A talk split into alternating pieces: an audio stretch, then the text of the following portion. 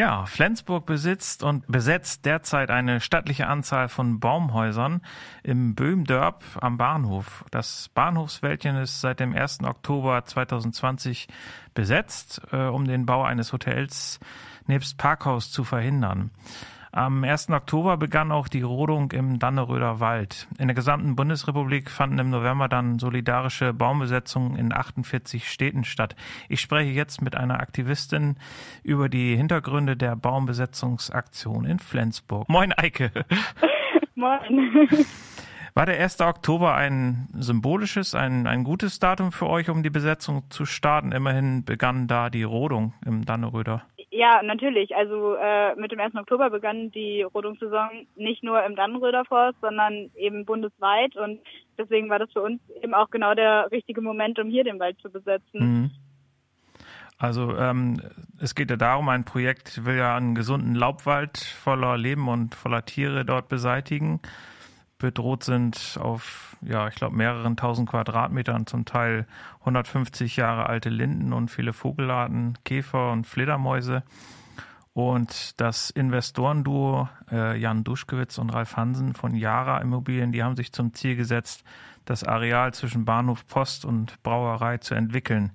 Und ja, ich habe mal in Flensburg gewohnt und so als ehemaliger Flensburger sehe ich mit, mit Trauer und Wut, wie der Stadt nach und nach das lebendige Grün genommen werden soll. Ähm, wie passt das geplante Projekt in das Bahnhofsviertel hinein? Also wenn man die Investoren fragt, dann äh, sagen sie, dass sie damit das äh, Bahnhofsviertel beleben wollen. Ähm, wir sehen das ein bisschen anders. Der Wald, der ist voller Leben und ähm, es ist jetzt auch nicht so, dass hier im Bahnhofsviertel nichts los ist. Also ähm, es gibt hier zum Beispiel einen Wagenplatz oder ähm, ein Ort für kunstschaffende Menschen und ähm, das ist alles ganz viel Leben und ähm, dafür jetzt dieses intakte Ökosystem, was ja auch eine Form von Leben ist, äh, zu zerstören für ein Hotel und ein Parkhaus, was für uns ziemlich tote Dinge sind, ähm, das sehen wir einfach nicht ein. Hm. Das ist ja auch der öffentliche Raum, der dann nicht mehr für alle Menschen zugänglich ist. Das ist ja sicher auch ein Grund dann. Ja. ja. Ähm, es gab im Januar einige drastische Maßnahmen von Gruppen, die mit euch sympathisieren. Also erfordern drastische Eingriffe in das, in das Klimagefüge, denn auch drastische Reaktionen seitens der Umweltbewegung. Wie sind eure Beweggründe für die Besetzung überhaupt?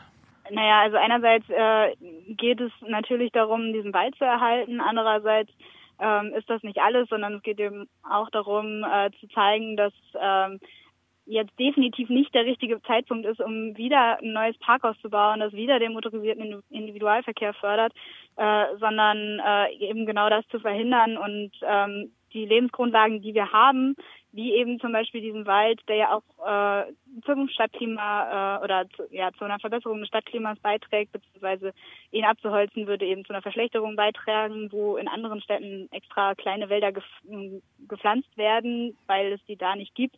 Mhm. Ähm, also das sind alles so Sachen, ähm, das, das passt für uns nicht, nicht zusammen. Ja. Ähm, Akut seid ihr von Räumung bedroht. Also die Stadt Flensburg hat jetzt so eine Allgemeinverfügung erlassen, die am 2. Februar auf deren Homepage veröffentlicht wurde, aber schon am 29. Januar verfasst wurde. Darin wird das Benutzen der Baumhäuser aus Brandschutzgründen untersagt. Und ja, in der Allgemeinverfügung wird mit unmittelbarem Zwang, also Gewalt gedroht, wenn die Menschen nicht freiwillig gehen. Ein Brand in einem Baumhaus bei minus 10 Grad draußen, ohne Anwesenheit von irgendwelchen Heizeinrichtungen, geschweige denn offenem Feuer. Wie passt das zusammen? Äh, die Frage habe ich jetzt nicht so ganz verstanden, ja, wie passt das, sagen. Wie passt das zusammen, dass aus Brandschutzgründen die Nutzung eines Baumhauses untersagt wird, wo doch dort überhaupt kein äh, Feuer eigentlich anwesend sein kann? Ja, genau, das fragen wir uns auch. Also äh, in dieser Allgemeinverfügung werden äh, diverse Behauptungen aufgestellt, die mit der Realität überhaupt nicht übereinstimmen. Ähm, eben zum Beispiel, dass es äh, Heizquellen in den Baumhäusern gibt, was einfach nicht der Wahrheit entspricht. Ähm, dann so Sachen wie, äh, dass die Baumhäuser gar nicht äh, der Wohnnutzung dienen, wobei hier diverse Menschen tatsächlich in diesen Baumhäusern wohnen. Ähm, also, naja, die Stadt hat da irgendwas zusammengeschustert, äh, ohne sich vorher ähm, eingehend zu informieren. Mhm. Offenbar ist das irgendwie auch nur ein Vorwand wie damals im Hambacher Forst. denn ein WDR-Beitrag mit bestätigenden Worten von Armin Laschet äh, ist nach wenigen Stunden aus der Mediathek verschwunden. Anwälte haben das dann geprüft. Der Beitrag hätte weder aus journalistischer noch juristischer Sicht abgesetzt werden müssen. Und Laschet hatte damals gesagt, die Leute da sind illegal, weil die Bäume beschädigt werden.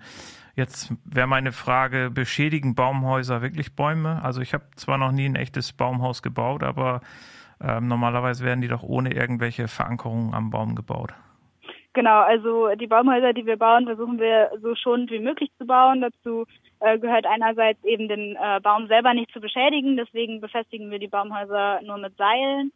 Ähm, ein anderer Punkt ist, äh, dass wir möglichst wenig äh, neue Materialien dafür verwenden, sondern eben vor allem äh, Reste, die wir äh, irgendwo auf dem Sperrmüll finden oder so, um eben da auch äh, Ressourcen zu schonen. Mhm.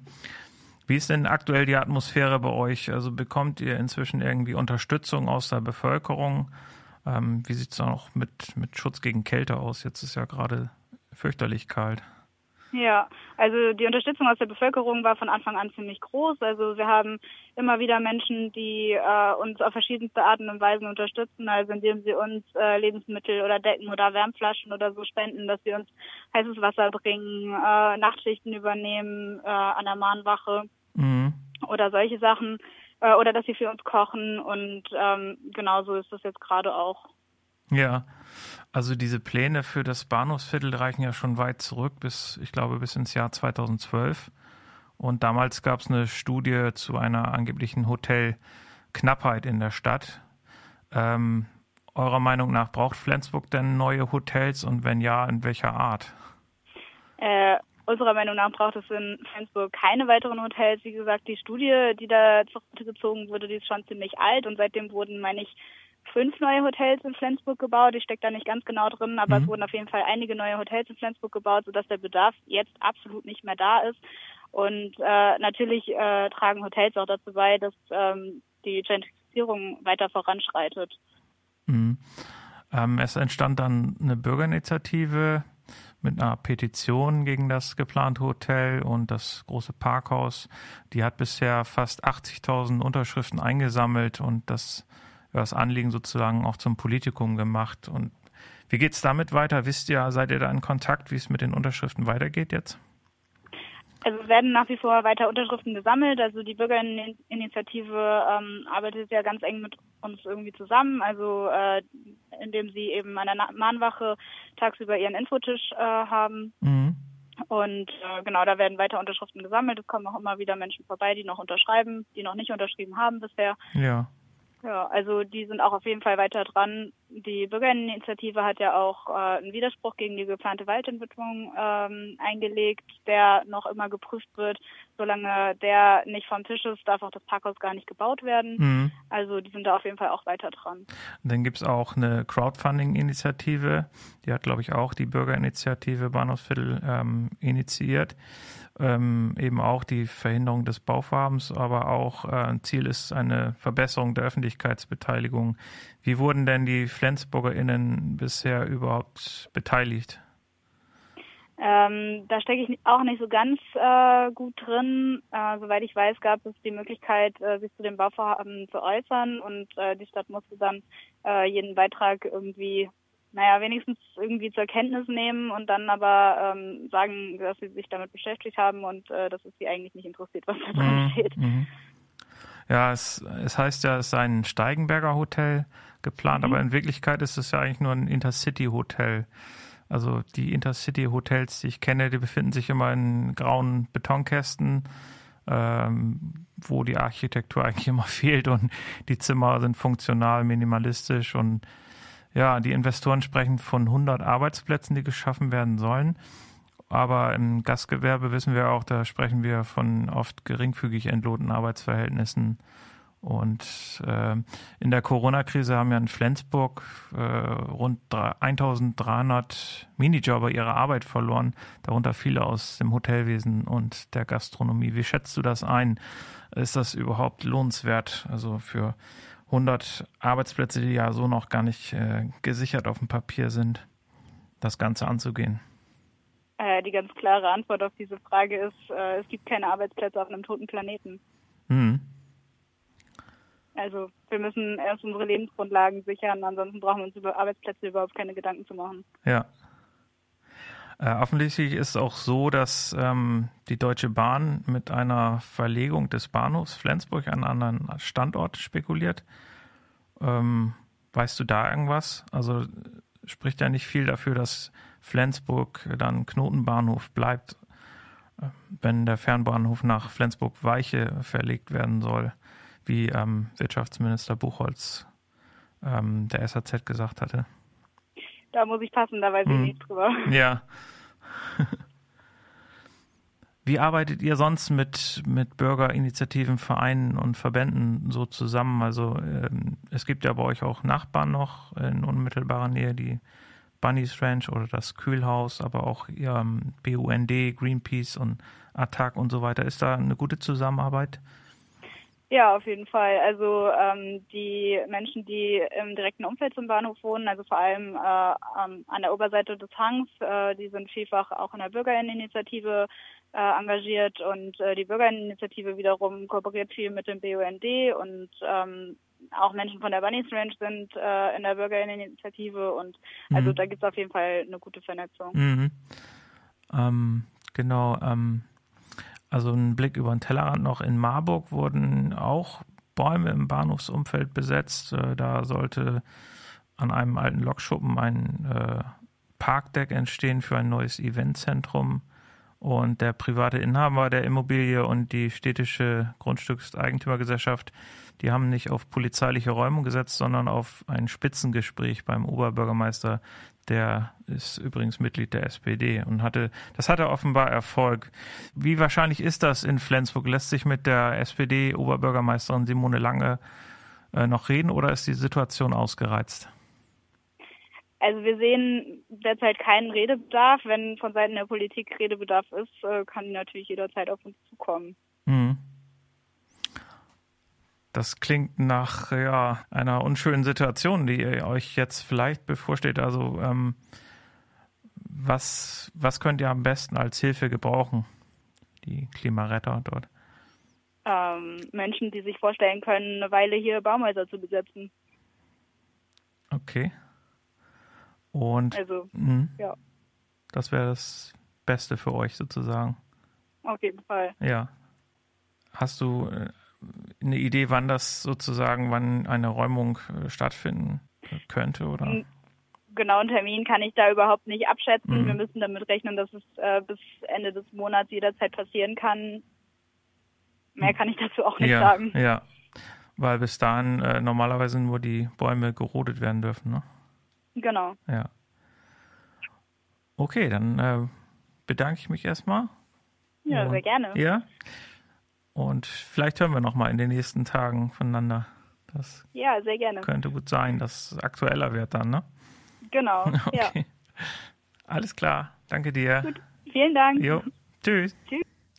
Ja, soweit das Interview mit einer besetzenden Person in Flensburg im Bahnhofswald. Und Cordelia Feuerhake von der Bürgerinitiative Bahnhofsviertel sagte, wir würden gern Akteneinsicht haben in die Baugenehmigung und den städtebaulichen Vertrag. Wir brauchen diese Einsicht, um darin Fehler oder Mängel erkennen zu können. Ja, eine Antragstellerin bei Frag den Staat wartet seit zwei Wochen und fünf Tagen auf sämtliche Dokumente betreffend der Waldumwandlung bzw. Entwidmung des sogenannten Bahnhofswaldes in Flensburg zwischen Bahnhofsstraße und Schleswiger Straße. Das sind circa 70 Dokumente. Das Landesamt für Landwirtschaft, Umwelt und ländliche Räume ist hier nach dem Informationszugangsgesetz Schleswig-Holstein, kurz IZGSH, in der Pflicht. Eilfertig weist das Landesamt darauf hin, dass die Dokumente zum Teil schutzwürdige Daten enthalten und daher auch eine Schwärzung bestimmter Passagen erforderlich sei. Die Anfrage hätte bereits im Januar beantwortet werden müssen. Spätestens jedoch bis zum 15. Februar muss das Landesamt im Falle einer positiven Entscheidung über den Antrag die gewünschten Informationen zur Verfügung stellen. Das ist möglicherweise zu spät für die Baumbesetzerinnen, denn bis Ende Februar muss gerodet werden. Soweit der Blick nach Flensburg. Und in der Stadt Neumünster gab es bereits erfolgten Baumfrevel und zwar im Reutengraben in Wittorf. Auch hier wird mit Informationen gemauert. Der Investor, der laut holsteinischem Kurier verdächtigt wird, war für eine Stellungnahme nicht erreichbar.